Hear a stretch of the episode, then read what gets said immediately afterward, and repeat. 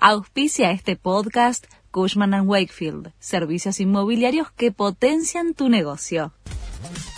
La Nación presenta los títulos del martes 29 de agosto de 2023. Oficializan el subsidio para los comercios afectados por los saqueos. El gobierno oficializó hoy el monto de hasta 7 millones de pesos para los comerciantes dueños de comercios que fueron afectados por los saqueos que se produjeron entre el 19 y el 25 de agosto.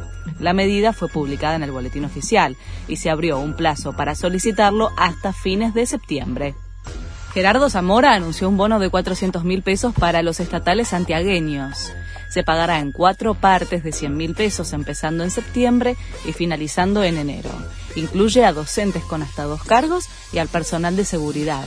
El anuncio se dio después de que Sergio Massa comunicara el pago de 60 mil pesos para los privados y públicos.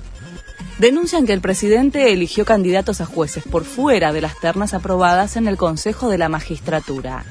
La ONG Asociación Civil por la Igualdad y la Justicia denunció que el Poder Ejecutivo envió al Senado tres candidatos a jueces que no figuran en las ternas vinculantes que había confeccionado luego de los concursos el Consejo de la Magistratura y en cambio postuló a otras personas que estaban en una lista complementaria.